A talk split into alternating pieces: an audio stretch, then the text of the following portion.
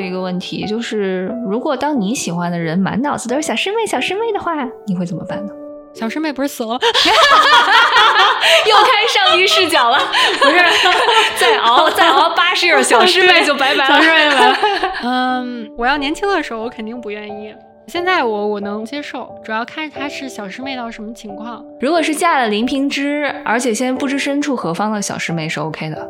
嗯，可以的，因为我觉得你得允许人家有一个初恋啊，或者说他最早情窦初开的时候，他喜欢这个女孩，这个女孩在他心里肯定是有一定特殊的地位的。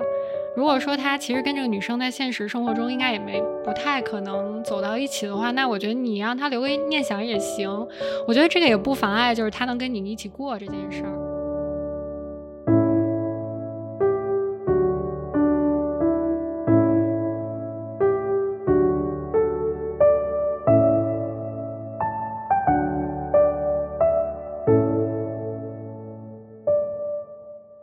到底是什么东西？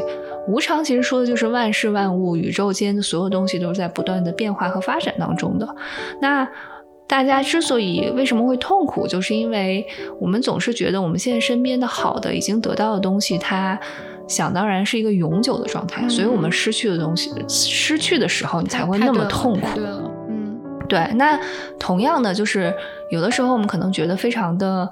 难过，非常的孤单，但是这个状态也是会改变的。所以其实他在里面，我觉得让我觉得最有科学发展观，我比较能够呃认同和体会的一点，就是所有的东西，这个 就像是股票一样，就是它会上下震荡，但是它一定会回到某一条，对吧？就希望它是往上倾斜的线上，对，震荡下行。对对，希望它不要就总趋势下行的，但是它肯定会回到某一个终点上，所以就是我们始终抱着这样的心态，你就知道说万事万物都是在变化，我不会永远的，呃，在所谓的你特别春风得意的制高点，你总会要失去一些东西，但是你也总可能，呃，也许在将来得到一些东西。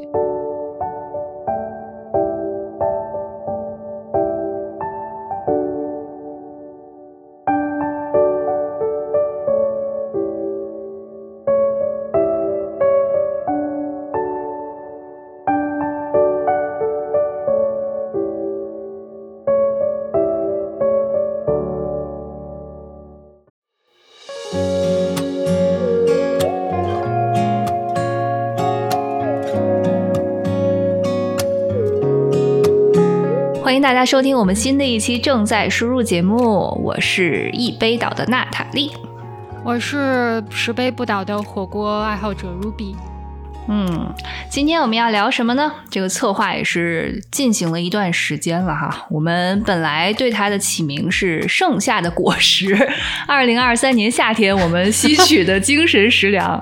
这眼看十月二十五号了，今天录音的时候，嗯，夏秋夏秋，我们就跟人家那个时装发布会似的，一年就是把两个季拢在一起发。对对对，我本来想叫大家 Q three 的，后来我都觉得有一点 aggressive。Q four 不一定有什么东西，嗯，不定期更新的一期节目啊，是的啊，但是这个企划确实是我们俩已经嗯琢磨了一段时间了，就是我们想分享一些读书笔记啊，或者是我们两个最近啊听过的 podcast 或者喜欢的一些啊新的媒体内容，然后要跟大家分享一下这样子，嗯。对，确实是感觉现在选择越多吧，好像你能认真的静下心来去看或者去听的就越来越少，或者说你不知道怎么选择。对，我觉得其实我这段时间会每次打开嗯 Podcast 或者 Spotify 的时候，我都有选择困难症。嗯嗯，就是我觉得真的是有太多节目可以听，然后我觉得最稀缺的就是我的时间，然后我真的觉得我的时间每天在。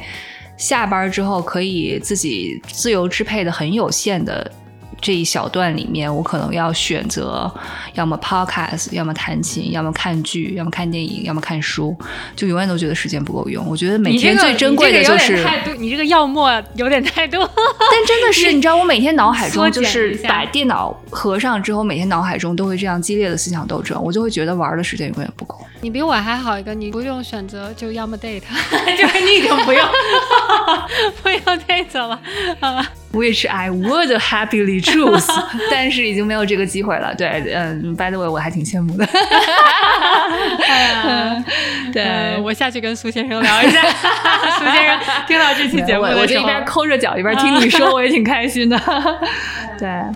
嗯，所以呢，我们这其实上下两期节目，我们是这样想的：我们可能先上期，嗯，focus 在我们最近看过的几本两个人都觉得挺有意思，然后想分享的书的上面。那下期的话，我们大概就是说一说最近，嗯，我们两个人可能分别会一起都很喜欢的 podcast。嗯，但是咱们读的这些书完全没有时效性，就是咱们读的都是旧书，你发现了吗？所以呢，特别是你这个《笑傲江湖》，我都觉得已经就到没有说《红楼梦》四大名著就不错了。我觉得，我觉得咱们没有资格说。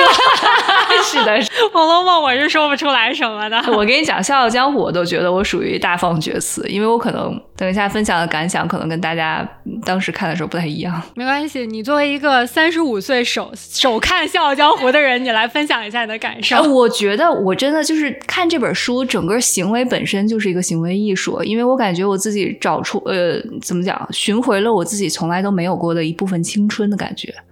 就是大家十几岁看金庸迷得不得了不得了的时候，我完全的规避了这个宇宙级 IP，我觉得也是很神奇。你你也没有看过那些电视剧，TVB 的一部都没看过。没，就像我上次说的，连胡歌那一版的那个叫什么来着？《射雕英雄传》，《射雕英雄传》看过那我都是最近才在网上看的，就如此如此的跟金庸宇宙没有任何交集，嗯，我觉得也蛮难得的。我我到后期就没怎么看过，我觉得可能我唯一看过的金庸的剧就是都是 TVB 版本，你像那都是两千年之前的，就是后面出现的这些新的版本我都拒绝接受，嗯，我就觉得已经有人先入为主的成为了我心中这些人的。这些角色的样子，然后再换一个，我就觉得不不不，你不是你啊！啊，你你说的这种情况，我只在看《还珠格格》的时候出现过。所以你看，这种更迭式的重复拍古装 IP，我只看过这一部。哎，你觉得最经典的是哪一部？我小的时候看那个《射雕英雄传》，那时候很小，那时候几岁，可能六七岁的样子。嗯。我就稍微给你剧透一点，它里面就是有情节会涉及到有蛇这件事情，然后我就当时印象特别的深刻，就深深的被 traumatize 以后，当时我在我姥姥家，我姥姥就说来关键是大家出去照相，然后我们就全家人出去照了一张全家福，以后我每次看到这个全家福，脑子里都会闪过那个蛇的样子。我觉得特别的可怕，你知道吗？我觉得你脑回路搭的这个轨迹也是蛮清奇的。我勾起回忆的方式是这样子。对，我那天还跟我妈说呢，我说这个事儿，我妈说我咋不记得了？哪张全家福？我说就是那张大家都在的。我妈说是吗？我说对啊，就是看完《射雕英雄传》，然后把我吓了个半死，还要出去照相。哎，为什么我突然想要想起了一个问题？就是你从小看所有的影视剧里面，你有没有特别 traumatize 的情况？就是看过哪一个剧情让你？记忆犹新，一直到今天，你都觉得嗯，好像特别的嗯，情感上或者哪里受冲击的。我小的时候连看《新白娘子传奇》里面那个布偶蛇，我都 会有一点生理不适。所以就是一切关于蛇的就不行呗。那你小时候动物世界赵忠祥老师突然间说说到蛇，你怎么办呢？不能啊，就不能啊。哎，我小的时候有可能就是看 EVA 比较 生理不适吧，就是每一次出奥机暴走我都很不适。回回归正题，好来，我们回归一下。你说说，你作为一个准中年人，嗯，你对《笑傲江湖》这个有什么看法？你觉得它是一部爱情感情成分更多的小说，还是除了感情以外，其他的成分更多？就是你你看到的是什么？我我不敢擅自揣测金庸老师写的时候，他其实出发点是什么。但我必须得说，我在我觉得这里面。谈恋爱的部分，说实在的，我不不以为然，没觉得特别的震撼人心。确实没有特别震撼人心。对，但并不代表我这里面有些呃主角我是不印象深刻的。我觉得对于一些主角设定和他们呃性格和想法的描写，我还是有些可圈可点的地方。等一下可以说，啊，但是我觉得最多的是这个。小说的主题在我看来，其实和《雪山飞狐》有点像，就是在这个世间，所谓的正和邪，对吧？你这个魔教和这些五岳派，没有所谓的正义和邪恶那么明显的黑白之分，其实不变的是所有人对于权力的追求。我觉得其实这一点，我我觉得蛮有趣的。个人来讲。我感觉这个时候仙剑乱入了。啊，我觉得有点像一个当代社会的缩影。仙的追求啊，对对，就别管你打的是什么样的旗号或者什么样的。啊，借口对吧？最终大家追求的东西是非常同质化的。就比如说里面五岳剑派虽然冠冕堂皇，借着扫除暗邪教，但是暗地里争夺辟邪剑谱。那邪教虽然明就明面上大家说很专政啊，多多不好，那也不乏英雄仗义守信，为恩人呃，就是为他们的恩人两两肋插刀。嗯，所以。这里面其实江湖，我感觉就说的就是我们正在所处的社会嘛，对吗？其实我觉得很多时候大家是为了追求一样的东西，而给自己的行为找一个合理化的 campaign 也好，借口也好，所以你总是要合理化自己的行为，但最终，嗯，追求的东西本质是一样的。你你有没有觉得这里面所有的刚开始看起来像正派的人物，他们的名字听起来都不太正派？嗯，比如说呢？什么岳不群啊，左冷禅啊？你觉得这听起来都是正派人的名字吗？我我其实没有想这一层哎，我我觉得就还好。反倒什么任我行啊，任我行这个名字我觉得起的超好。人我行翻盘的那个哥们儿啊，那个叫做哦向问天，向问天对，向问天是一个很有趣的。什么任我行，向问天这些人的名字都好像还更正义一点，更正气一点呢。我觉得嗯，可能是吧。我觉得他起名字很有意思啊，所以我就觉得这在这里面，你越往后看越觉得可能。所所有的角色里面，你要非要说一个就是离世而居，对名利没有什么明显追求，又特别好仗义执言的一个人，就少林寺方丈大人。我觉得少林寺方丈是这里面唯一没有特别明显的贪欲的人。少林，我如果我没记错的话，基本上在金庸的作品里都是偏正派的啊。是的，是的，嗯，所以整个剧情我觉得不得不说，因为毕竟我。实在是没有看过金庸的小说嘛，我就觉得整个《笑傲江湖》这本书名字起的那么快意恩仇，感觉应该很爽。但是你有没有觉得很堵？但是前我觉得四分之三都很压抑，尤其是他开头开的太低了，你知道吗？我觉得前几章好像是一来就有人被灭门了。一来就有三个被灭门了，先是林平之家被林平之家被灭门了，林平之不就跑到那个呃令狐冲他们那边去了吗？然后加入了他们教派，然后华山派就被灭门了，然后全部都被打出来跟长征似的，然后在那儿特别苦哈哈的走。然后呢，令狐冲在整个过程中一直都属于一个随时要死的状态，就一直没好过，对不对？我主要觉得前面看着特别的窝火，是因为令狐冲这个人，我感觉他什么都没做错，但是他就一直特别的。的惨，师傅到后来也利用他，他小师妹也不喜欢他，然后他好像是在碰到任盈之前要什么没什么。但是我觉得这部书看下来啊，我倒觉得还是蛮励志的。要说这里面非有什么正能量，或者他想，也许在。表达的一点就是令狐冲这个人，你说他有什么最大的特点吗？我觉得他是一个特别重情重义的人 啊，运气好是对，运气好是作者给他叠加的一个无敌 buff 嘛。但是我觉得就这个人呢，你说他前面那么的背，但是为什么嗯总是走到绝路的时候柳暗花明被高人相助？我觉得就是因为他太重情义了，他有点无脑重情义，导致于他前面的经历这么的悲惨。你说他师傅都阴他多少回了，他还把师傅当他爹。然后他小师妹不能说他小师妹故意做了什么对他不好的事情，但明显已经心里完全没他了。他还是他小师妹一出事儿他就乱。一出事儿，他心里就乱，他就 panic。他放着身边这么大好的任盈盈姑娘，他他心里还在那儿 panic。我就特别的有点，我说实话，我有我看他有点恨铁不成钢，有的时候。这两点啊，我我其实跟你观察的看法不太一样，我都还蛮能理解的，因为我是把令狐冲当做一个十几岁的一个小孩来看。嗯，毕竟他师傅和师娘是把他当就孤儿的情况下把他领回去，当做自己的孩子一样养大的嘛，所以他可能就觉得，虽然师傅辜负我千百遍，但这毕竟是恩重如山呀，他就一直就卡在这里面，不能跳脱出那个枷锁。其实我觉得，嗯，还是蛮能理解的，尤其是你以一个。中国传统道德观去看这个事情的话，我觉得能理解是能理解，但是有没有这个必要呢？哦，那是。但是如果我们以现在就咱们两个人的人格和视角去看的话，我是不能理解的。但是如果我带入他的那个价值观，我会觉得嗯还可以。包括其实小师妹也是嘛，那毕竟是她从小喜欢的这个白月光，不管将来嫁给了谁，的还是会对呀，就是惦记着她。你说小师妹真的哪儿好吗？她哪儿都比不上任盈盈，但有的时候就是这样子。是说的是对的，你说的这一点，我之前也没有太理解到，就是她确实也是一个十来岁的背景比较单纯、年纪也不大的小伙子，那他有这种钻牛角尖的想法，我觉得好像是正常的。是的，所以我就觉得，嗯，我现在想下来，你说为什么他，呃，向问天会对他这么好？包括那个一直就是 跟夷陵小师妹过不去的那个、那个、那个酒色师傅，但其实大家为什么不管在正所谓的宽阔正派或邪派上，都愿意最后帮他一把？就是我觉得所有人都意识到了他这个性格，对吧？就是你帮他一把，来日他肯定也会来报答你。大家都不觉得他是一个会为了。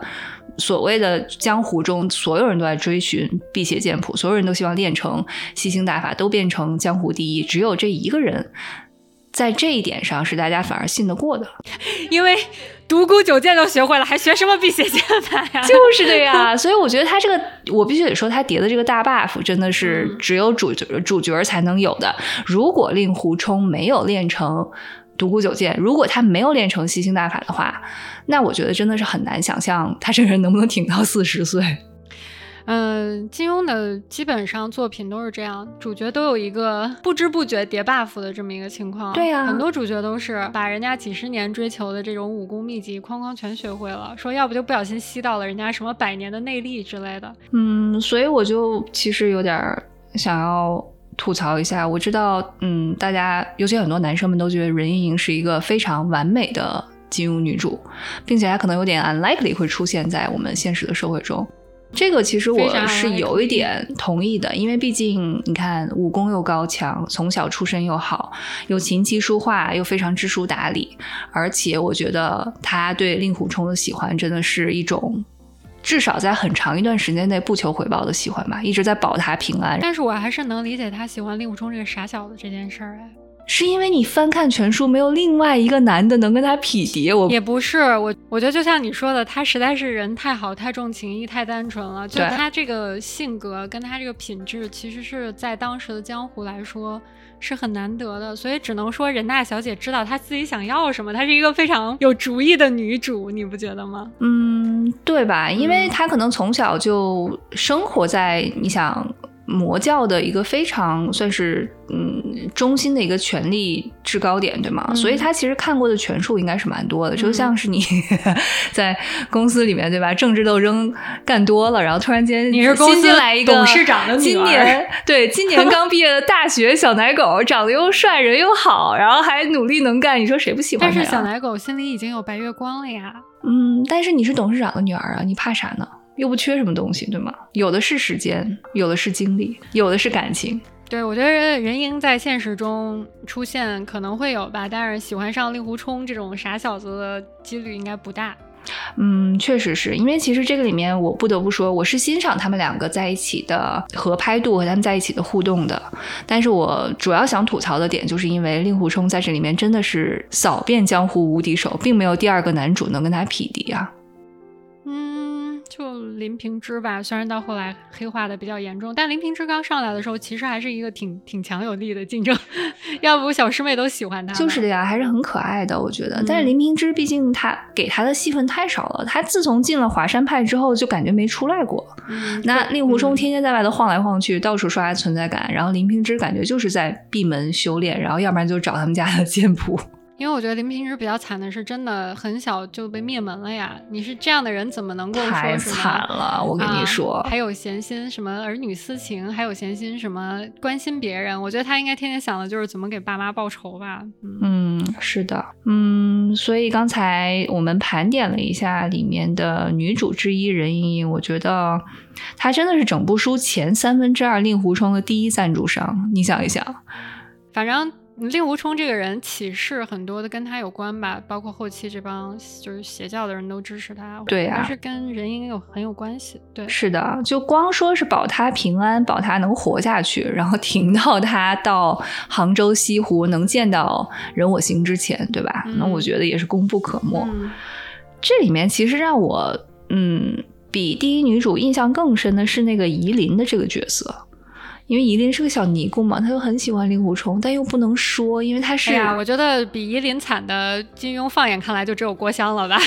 真的，我觉得真的是苦情指数爆表，好惨呀！呃，《倚天屠龙记》也有一两个小昭什么的也蛮惨的，就真的就是这种苦情大女主，你就知道肯定这个男主不会跟她。但是他身上就是无懈可击，哪哪都好，哪哪都好，而且随时会为了要保护他，能豁出自己性命的那种，就很可怜。我觉得可能看书的时候，万千男读者外面说我我可以 依领我，你不要我。是的呢，是的呢，就是里面有一个情节是什么？他只能跟那个呃哑婆婆每天晚上在河边倾诉自己的心事，然后以为哑婆婆听不见自己说话。我现在想想，真的觉得好窝心，好难过。我觉得夷陵有点工具人吧，说实话，在这个里边，他为了要凸显一下任盈盈和岳灵珊的性格，我觉得把她加进来是一个很好的对照。是的，我觉得，嗯，做夷陵的难度应该和做任盈的难度是相当的。做人盈的主要 barrier 在于投胎，然后呢，做夷陵的主要难度，我就觉得任何一个女生想象一下都会觉得非常的难受。嗯，对，所以还。不太容易的，这里面我觉得最像、最接近普通女孩子的形象的，应该是岳灵珊。但是我当时读完这本书，我就告诫自己，你这辈子最大的目标就是不要成为岳灵珊。我觉得她有点太太没有自我了。到后期林平之这么对她，要我我两个大嘴巴都上去了，她还忍呢。是我同意你，我同意你。我觉得，当然做岳灵珊是很，而且她明明知道她爸利用他。我要是他，我就跟我大师兄私奔。是是，当然了，我觉得如果开一个脑洞的话，那我希望能就是在这部书的故事里变成岳灵珊，然后就跟大师兄出去混一混。闯荡一下江湖，看能混出什么名堂来。我觉得他就是他的性格有点太懦弱了。他爸说什么他就是什么，林平之怎么欺负他，他就怎么受着。而且他旁边还一直放着一个对他心心念念的大师兄，恨不得每天收拾好包袱准备跟他走的。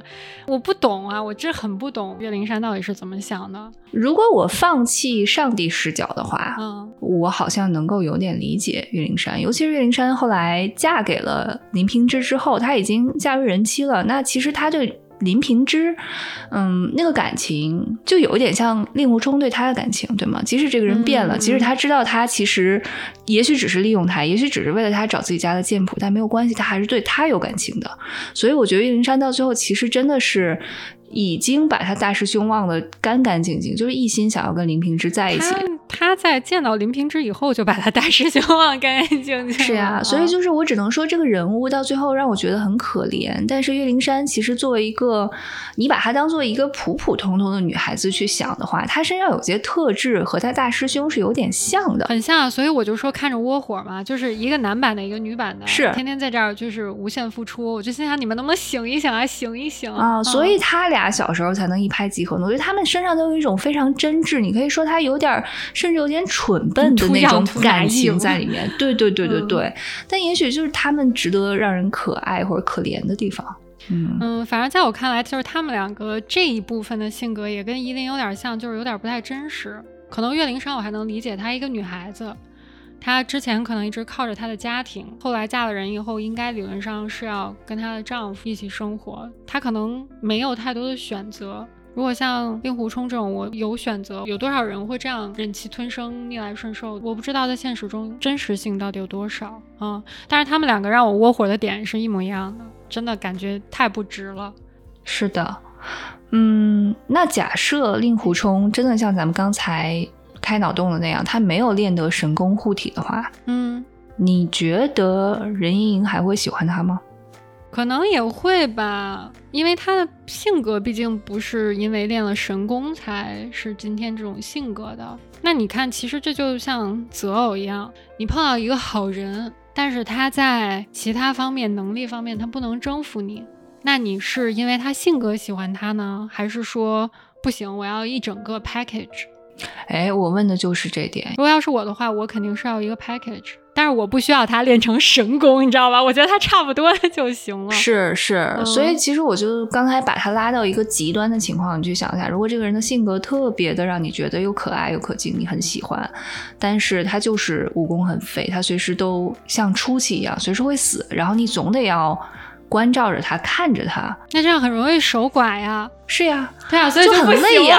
对啊，所以我就觉得，嗯，我想想看，如果他没有主角 buff 护体的话，其实这个感情对任盈是很消耗的。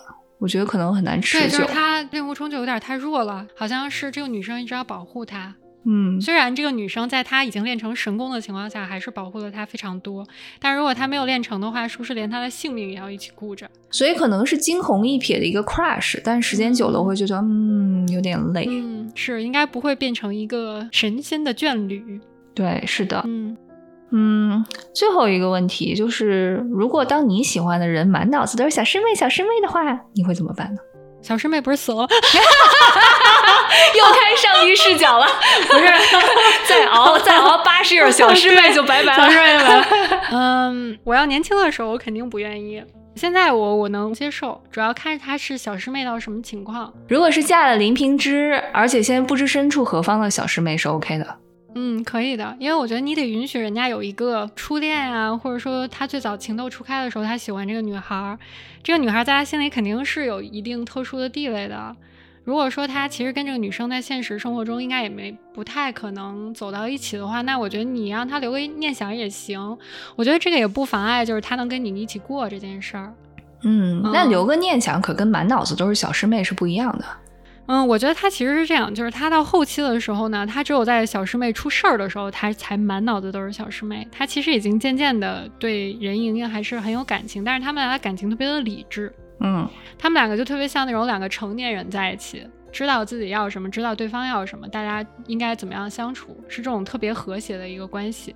但是呢，他对小师妹是完全本能反应，就是小师妹一出事儿，他就他就六神无主。是的，所以呢，我就觉得到后期他就是只有小师妹出事儿的时候他才慌。我觉得呢，他其实慢慢的处在一个改变的过程中，所以我不太觉得他到后期也是满脑子就无时无刻都是小师妹。虽然到后期小师妹对他来说还是很重要啊，是我我觉得如果要是这种情况的话，我我可以接受哦。那我不得不说，你真的比我宽容很多。我是一定要知道小师妹结局是要拜拜的才行。你居然翻到最后一章，哎，要不然不行。哎，小师妹挂掉了，可以呃可以忍下去。我是觉得可能现实中不会有人像令狐冲后来自己都有了一个很好的伴侣了，还是这么动不动就心系小师妹。我觉得可能这样的情况也不一定特别多。是的，是的，就是其实我认为它反映的是现实生活中非常真实且普遍存在的一种现象，所以我才会去。想他或琢磨他这回事儿，因为我认为大家多多少少心里都会对你曾经喜欢的人还是有很多好的印象在里面，你也是 genuinely 的希望他们好，然后关心着他们的，嗯啊，对。但是其实就像令狐冲，我觉得是一个比较极端的例子，因为其实我很难想象自己说，嗯，你很久很久之前喜欢的一个人，今天比如说遇到很大的危险或遇到什么事情，我要跳出去帮助他们，我会觉得，嗯。但是其实你看，他在这个故事里的时间跨度也没有那么大。对，exactly。所以我就会觉得，如果我还是把它放进一个看待十几岁少年和十几岁少女的这个 context 里面，我觉得是可以理解的。嗯，我是觉得你心里怎么想是一件事儿吧。也许你心里会把大家分门别类放在不同的位置上。那小师妹就说她是你白月光，那白月光不就是拿来看的吗？就能怎么样呢？之后你的人生还是要跟你身边这个人度过嘛。我是觉得，嗯，他可能是更多的是这样一种情怀，而不是说他完全把两个人都放在一个位置上，就是他们都是我牵挂的姑娘，那我就不 OK 了。我就觉得，那你你不能一个座位上坐两个人。对对对，我觉得这里令狐冲的性格和他实际上在书里面的表现也也。也是这样子，因为他也知道小师妹心里有人了，所以他其实从来不会主动说去打扰她的生活，反而都是只是如果他在危难关头了，他才会特别着急要去做一些什么。所以我觉得这点上还是非常妥当的。我是觉得，就整部书看下来，还是觉得是一部爽文。就虽然起的非常的低，但看到最后你会觉得哇，还是不错的。《笑傲江湖》是我看的比较压抑的一部哦，真的吗？他已经在金庸里面算压抑的了。对我来说算压抑的，我觉得其他就是从头爽到尾的。哦，这样子，也不能说从头爽到尾吧，就是他没有让你觉得故事有三分之二都是在很压抑的状态下度过的，他不会这样。而且就是因为他这个人特别重情义，他才不断的因为重情义而被他在乎的人利用。他最好的地方也是他最惨的地方。嗯，我就一直替他不值，就从头到尾替他不值。虽然最后他这个高光时刻也来了，然后事实证明他的结局也很好，但是在前面我一直就真的非常的压抑。我就觉得令狐冲这个社畜呀，在家被师傅 PUA，然后还要被小师妹 PUA，出来还要被这一帮奇奇怪怪的人 PUA，我觉得好可怜啊，这个人。嗯，那我再 challenge 你一下，我觉得我看下来，我觉得这就是人间真实啊。某种程度上，你不觉得我们也许很多就是像你我这样的社畜，在社会中都是某种程度上的令狐冲嘛？但是你是。乐在其中，你并没有的时候，我们甚至都没有发觉，在我们的外部世界，别人所打的这些算盘和他们的想法，其实你是不知道的，对吗？所以，我反而看完了之后，我会我就会觉得，那你就专心当好一个令狐冲，呃，令狐冲就好了呀。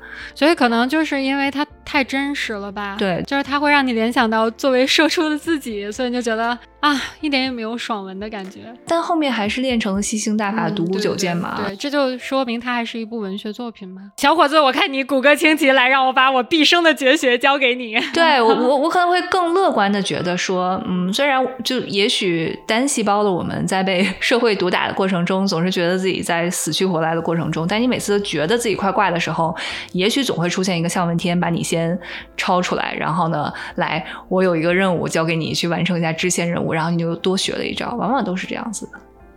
唉，反正这个就是一部很真实的，我感觉有点偏向现实生活的一个一部作品吧。我觉得其他的吧，很多作品它的冲突都特别文学性，就比如说你说萧峰他爹妈契丹人。然后给汉人当了一辈子首领，然后最后发现我靠自己是契丹人，然后所有的人都背叛他啊，这种就是非常文学性的戏剧冲突，你明白我意思吧？就是他他不是很就很哈姆雷特式的那种，就是就为了戏剧冲突而设计的。对，所以你当看这种的时候，你就会清晰的知道它不是真的。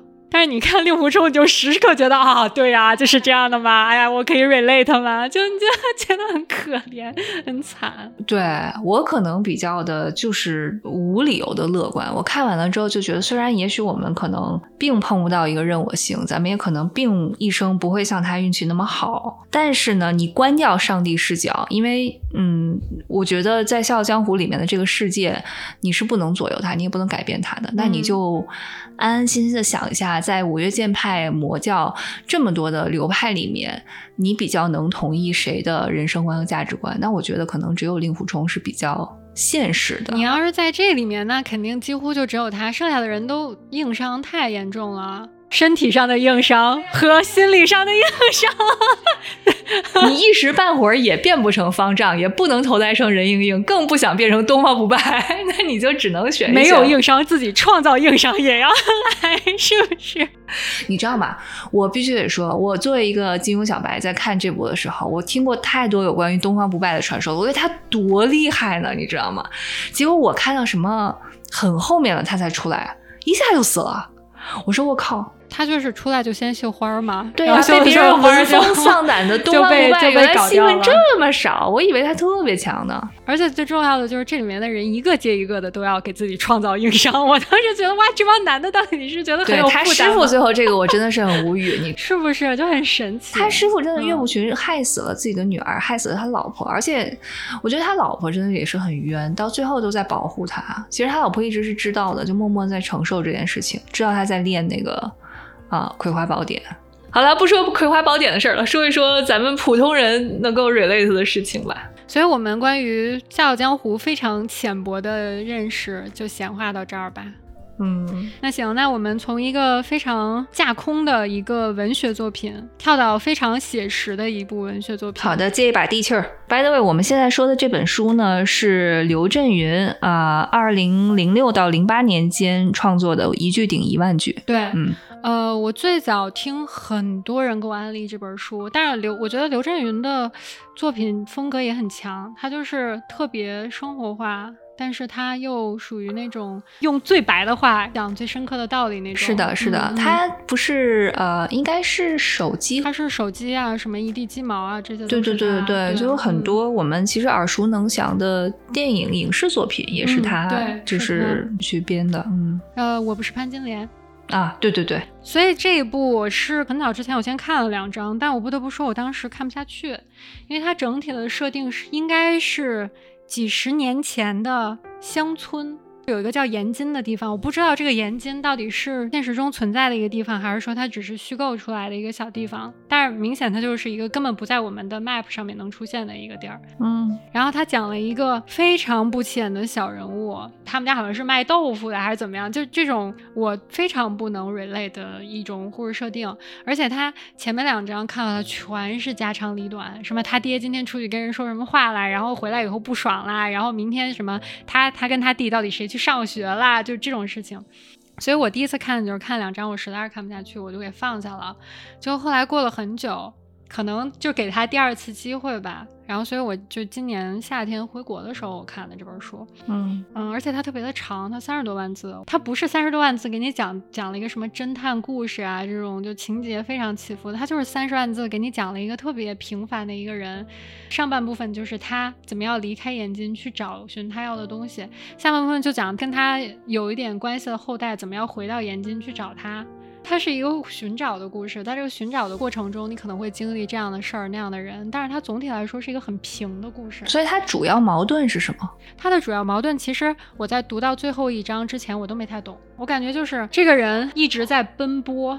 然后他到了一个地方，你本来觉得哦，那他可能是不是可以 settle down 了？结果他又遇到了很多事情又不行，迫使他继续上路。然后他一辈子都在找一个东西，但是我当时根本没有意识到他找的是什么。这本书读完它的结尾以后，你自己坐下来想一想，你才能明白他到底在找什么。他其实找一辈子就是找一个跟他能说得上话的人。嗯，他在过程中遇到的所有的事情，不管是开心的、不开心的，不管是人家对他好还是把他给骗了，都是因为能不能说上话。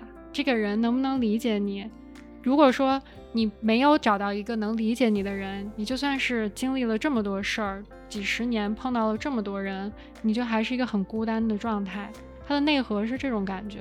那你觉得他表达出来的这个一直在寻找，但是求之不得，无法得到一个跟他能所谓说得上话的人的这种状态，是一个普遍状态，还是因为他？个性上有哪些独特的地方，导致他就特别困难呢？我觉得是一个很普遍的状态。如果你说带入我自己的话，我会觉得我比他状况要好一些。但是他其实，在他整个寻找的过程中，在他 不断迁移、迁徙的过程中，他也偶尔会碰上一些能懂他、可以跟他聊到一起，让他觉得哎，好像是有一点归属感的一些人或者地方。嗯。但是后来又阴差阳错，他就这些人要不就是不见了，要不就是他必须还要继续拿起行李接着往前走。所以说，其实就是这个状态是比较短暂的，但更多的时候是他没有遇到他想要的这种状态。我我们呃后退一步啊，嗯那你能够定义一下，就是这本书里面所传达的那种找一个能说得上话的人，这个人。大概需要符合哪些定义？就怎么去理解什么叫能说得上话？这个就是这本书的题目，就是他说一句话就顶别人说一一万句话，这个就是定义。对，举一个举一个例子呢，就比如说在这个书中一一定出现过很多他和一些人的交集或者际遇，对吧？如果你要说，我觉得他跟谁可能有过短暂的一些互相能聊得来的状况，就是中间他一直在，比如说跟家里闹翻了，然后出来想学门手艺，然后又跟师傅不和啦，然后就。一直属于吃了上顿没下顿的状状态，就是他为了要过比较平稳，然后比较物质上不匮乏的生活，他就嫁给了一个寡妇，惯了这个寡妇的姓儿，所以他就从叫杨百顺变成了吴百顺。然后这个寡妇呢，她家里带了一个小孩儿，是她跟去世的丈夫生的小孩儿，叫叫巧玲。很神奇的就是，她本来娶了这个寡妇，理论上他们应该是一起过日子吧，但是她。反而跟这个毫无血缘关系的巧玲特别能聊得来，somehow 变成了一种有点类似于父女的状态。所以说，最后当这个寡妇跟人家私奔了以后，他就觉得寡妇把店留下来了，然后巧玲也留下来了。哎，我这不是过得挺好的吗？但是呢，他当时因为不想让别人说他闲话。那你说你老婆跑了，你都不出去找找，会不会显得你这人很没心没肺，是吧？所以说他就拉着巧玲说：“咱俩出去找一找你妈妈。”其实他就是想象征性的，我到了一个大城市，溜达个两天，我就回来，然后告诉大家找不着。但是呢，就是这次旅行，他最喜欢的巧玲被人拐人贩子拐跑了，但是他无意之间却碰到了他那个私奔的老婆。就是他经常有这种事情，就你本来你感觉他已经哦可以 settle 了，他跟巧玲可以好好过了啊，但是就发生了这么特别狗血的事情。但是你说这个事情，你要想想，他也没有说多么脱离了现实的这种可能性，他在现实中还是有很大的可能性会发生的。但是就非常巧的在那个节骨眼上发生了，导致于他的生活又恢复了原来的那个样子。啊，他就是经常有这种戏剧冲突，我觉得也算是戏剧冲突吧，但他不是那种，哎呀什么我跟你什么深仇大恨，咱们俩拿两把剑就互相对决吧，就没有这种，嗯，他就是不断出现像我刚才说的这种事情。这个故事的年代背景是什么时候？还是完全虚构架空，也没有交代？他是上下部嘛，出言经记跟回言经记，你不觉得都是照着出埃及记什么照着圣经来的吗？如果说上半部的话，我觉得应该是一九五六十年代的时候，嗯，我不是特别确定啊，但应该是很早之前。后半部分回忆经济就是有一个跟他毫不相关的人，通过很多人生的经历，慢慢慢慢找回他吴摩西这个人和他当时的一些事。这个回忆经济的话，可能就是这之后三四十年，我觉得大约是这么一个情况。嗯，他这种孤独的状态在回言经济的。这一部分在他的子女或后代身上有体现吗？回言经济这个主角牛牛爱国，是不是很有时代特点的名字？我就想起来手机里面那个牛三金，你们那个 广播找你你媳妇儿问你什么时候回家的那个。嗯，他们两个虽然一去一回。一个出走，一个回来，嗯，但我觉得他们的内核都是一样的。其实你要是想想，他讲述的这个内核是一个非常普世的话题，就是说，你人生在世，可能更多的时间你是孤独的，你想要找到那个能谈得来的人。然后呢，人跟人之间其实有很多隔阂，导致了比如说猜忌啊、误解。这种并不是说大家主观意义上想要造成猜忌或者误解，但是可能就是因为你说不到一块儿去。或者你本身中间隔了一层东西，所以导致了这种情况。然后不就是要说到 EVA 里面最后那个折腾了二十多集，最后他们想把什么人变成脱离单体状态。然后大家都变成橙汁儿的那个人类补完计划吗？对呀，人类补完计划的点不就是要打破人跟人个体之间的一个壁垒？是呀，然后让所有的橙汁儿融为一体，这样大家之间不就没有任何的隔阂，没有任何的 barrier，对不对？对，我觉得他们都在讨论一件事儿，就是你只要是有个体的存在。你就会存在互相不理解、互相不能接受的这么一个状态。如果说你能找到一个跟你能部分打破这个壁垒的话，那就是可能你在寻找的能说得上话的这个人。我觉得听起来，这个一句顶一万句主角的状况和人类补完计划之后 TCL 之海之间是就是一个 spectrum 的两个极端。对啊，然后我觉得是不是我们绝大多数人都在这两个极端之间的某一个刻度上在来回挣扎着，对吧？就是我们当然希望能找到更多的呃理解我们、了解我们想法和我们谈得来的人，然后嗯，但是在人生中的不同阶段，我们可能有一些谈得来的朋友也好啊，师长也好啊，或者亲呃亲人也好啊，会离我们而去，但是也许再往前走一走，我们又会再遇到一些别的什么人。它是非常阶段性的，嗯，你很难说，比如说你找到了一个人，他一辈子都在你身边，这个是很难的。所以我觉得它最现实的地方，就体现在它没有让这种稳定的状态或者理想的状态持续太久，它总是会因为一个契机就结束了这个状态，于是迫使这个人就重新走上了寻找的这样一个旅途。我觉得这个就说实话挺贴合。现实的生活的，就是我们可能大多数人都是这么一个状态啊。是的，虽然跟他的文化背景跟时代背景都非常不一样，而且我觉得他这部作品很神奇的一点是，你如果读的话，真的就是全是家长里短，全都是那种鸡毛蒜皮的事儿。这里面没有大事儿，你明白吗？最大的事儿可能就是什么？你跟师傅出去学杀猪，然后呢，给了十件猪内脏，师傅让你挑三件，你开开心心的挑三件走了。结果过一会儿，师傅娶了个师娘，师娘给你捡了三件，虽然没什么区别，但是你心里就不爽了，你就觉得以前都是我挑的，现在怎么变成你只配给我？这就是大事儿了。就这个里面没有什么大事儿，我觉得他就是用一种很大白话，但是给你讲道理，而且它里面就是来回来去的给你讲。我给你举一个例例子哈，它这里面有一个特别经典的句式。我我用这个经典句式来给你解释一下我刚才说的，他用大白话讲道理这个事儿哈。比如说，说作者对于中国社会呢理解深入，也不是说他用多么艰深的语言讲述了当下的社会形态。而是呢，在主人公经历的生活琐事中，不断的将很多共性的东西反映出来。那说它反映共性的东西呢，也不是说作者每一次叙事以后都会总结一个大道理，而是用反反复复的车轱辘话体现人和人之间的交流交往的各种细节。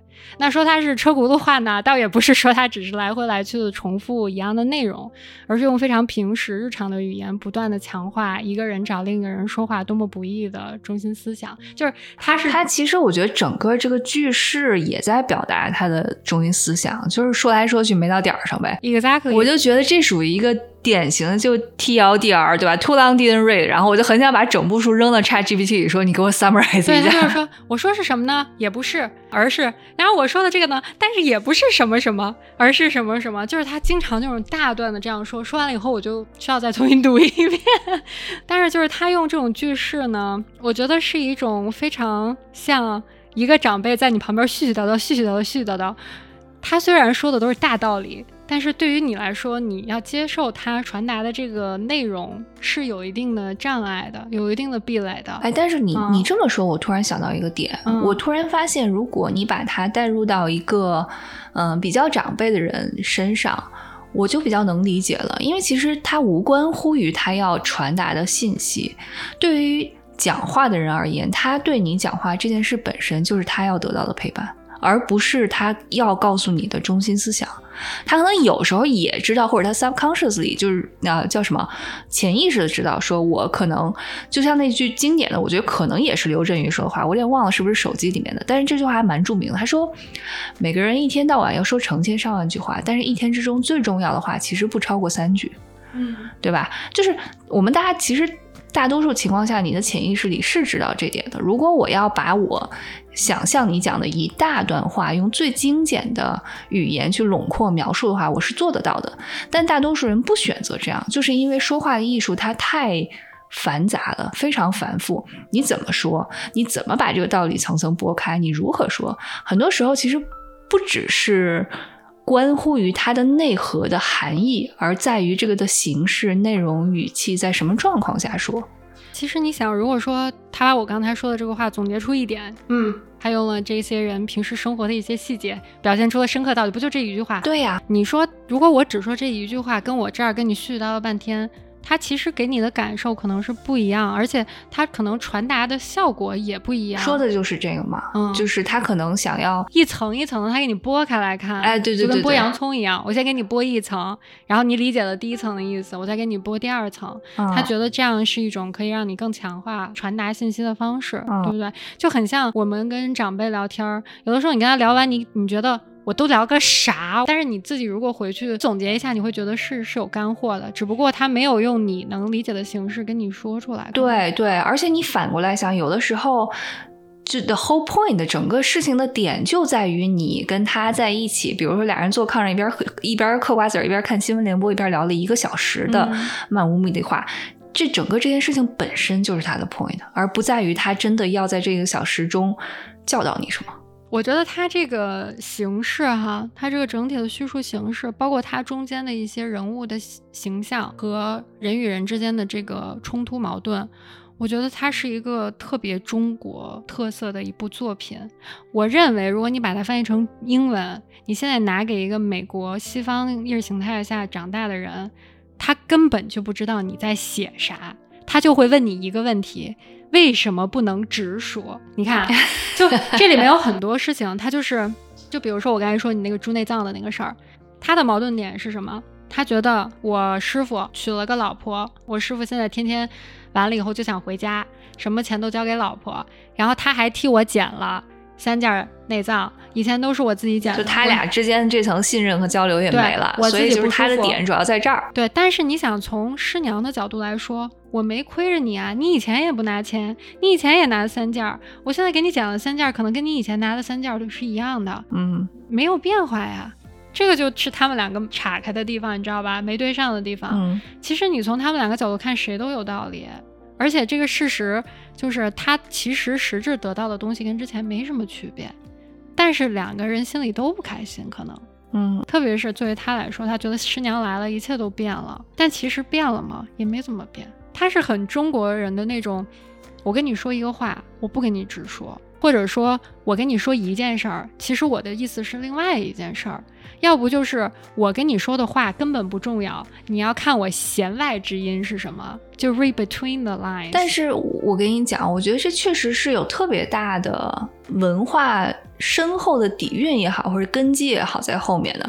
我觉得不一定非要看这本书才有体会。我感觉我现在可能和国内的。比如说合作伙伴也好，或者其他的什么，我有时候开个会，我都会觉得云里雾里，因为我发现我已经不会懂，就是读别人的弦外之音了。然后我感觉这是一个失去的技能，因为你失去了太多的背后的 context。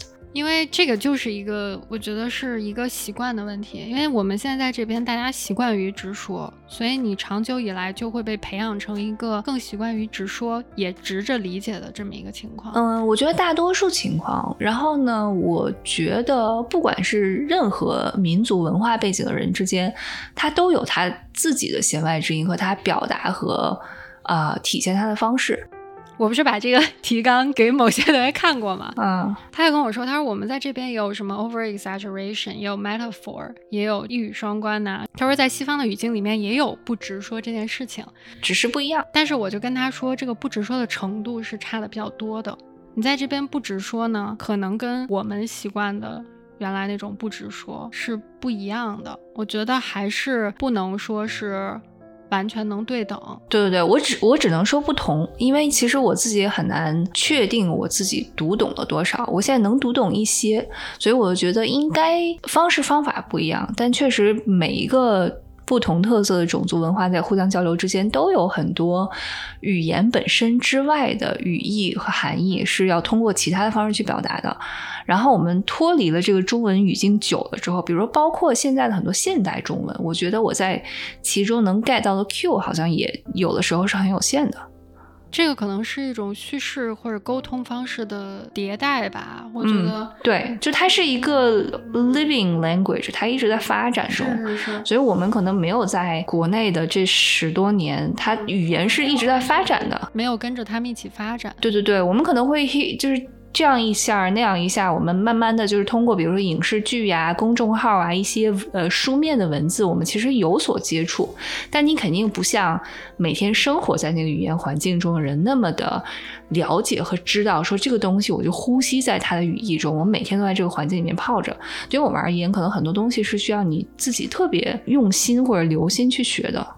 我是觉得这部作品我特别推荐的原因，而且我真的推荐大家一定要把前几章特别难熬的 这个点给熬过去。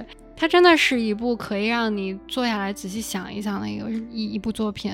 它不是那种在过程中给了你很多刺激，这部是过程中没有任何能刺激到你的点，但是你在结束了以后，你就会觉得这两个不同的人。这跨越了几十年的一个时间的这个 span，他们到底都是在要找什么？他们找的东西跟我们在找的东西有什么关系？我是觉得可以认真的让你去试图的来代入一下自己，虽然你的情况跟他完全不可能一样。那你个人看完了这本书之后，你自己最大的感触是什么？就是。回到你刚才说的那一点，他的那个境况虽然从表面上这个书里面的很多情节和我们的日常生活半点关系都没有，但是他可能心理上的一些感受，或者他在追寻的这个状态，是不是也影射在你自己的有一些时候的想法和心态当中？那你你觉得就其中能够镜像化或者能够对上的是哪些东西？嗯，能够对上的，就是我觉得大部分人在人生的绝大部分时间，在心理上还是独立的状态。你可能生活中有很多的时候，觉得虽然你身边有很多人，但他们不是说他的心二十四小时都跟你贴在一起。你记不记得朱莉亚走那天，他跟咱们说，他说 You are not alone, but you are always alone, right？我觉得这个就是我其中能 relate 到的一点。我们可能大部分人都是会是这个状态。当然，我如果比较幸运的人，他会有更多的时间，他感受到了跟别人的这种沟通，他找到了能说话的人。那我觉得这种是属于比较幸运的状态，呃，不属于一种你应该认为他是习以为常，应该 take it for granted，不应该是这样的，他反而是一个比较不寻常的这么一个状态。嗯，第二点，我觉得就是这两个人，他们就是为了那一句话说了一万句话。就是我为了找到那一个人，我跟一万个人说完了话，我发现可能有这么一个人，对，还是不要放弃寻找。对，这个这个我特别能够 echo，就我觉得寻找这个事情是一个永远的状态，就不是说我觉得我现在挺好的，我我就歇业一下或者怎么样的。我觉得这是人的一种本能，你是你永远都是在找跟你可能气味相投的人，对吗？然后然后你自己也在不断的 evolve 和发展当中，然后你自己在成长的过程中。有些想法昨天是那样，今天可能有点变了，所以就整个的你自己和周围的大环境都在一个动态的一个流动的过程中。我的感受真的是一个比较悲观的，就是你可能大部分时间都是孤独的，但是还有另外一个比较积极的，就是你一定不能放弃寻找。是的，就是这两点，我觉得可能如果总合起来，就是一个人的整体，对他的两面啊。嗯，这个让我想起来最近看的，这里这里那个明谢一下阿姨送给我们俩的那本书《次第花开》，这个西阿荣堪什么博堪布，对，是一个呃藏传佛教的一个一个一个高僧吧，他写的一个比较普世化、适合于大家读的一个所谓讲佛法，但其实也很多是我觉得是哲学类的一个书。它这里面其实让我自己觉得佛法里面最跟我们日常能够用到的哲学相关的一个 idea，其实就是你刚才。说的就是无常到底是什么东西？无常其实说的就是万事万物、宇宙间的所有东西都是在不断的变化和发展当中的。那大家之所以为什么会痛苦，就是因为我们总是觉得我们现在身边的好的、已经得到的东西，它想当然是一个永久的状态，所以我们失去的东西，失去的时候你才会那么痛苦。对了，嗯，对。那同样的，就是有的时候我们可能觉得非常的。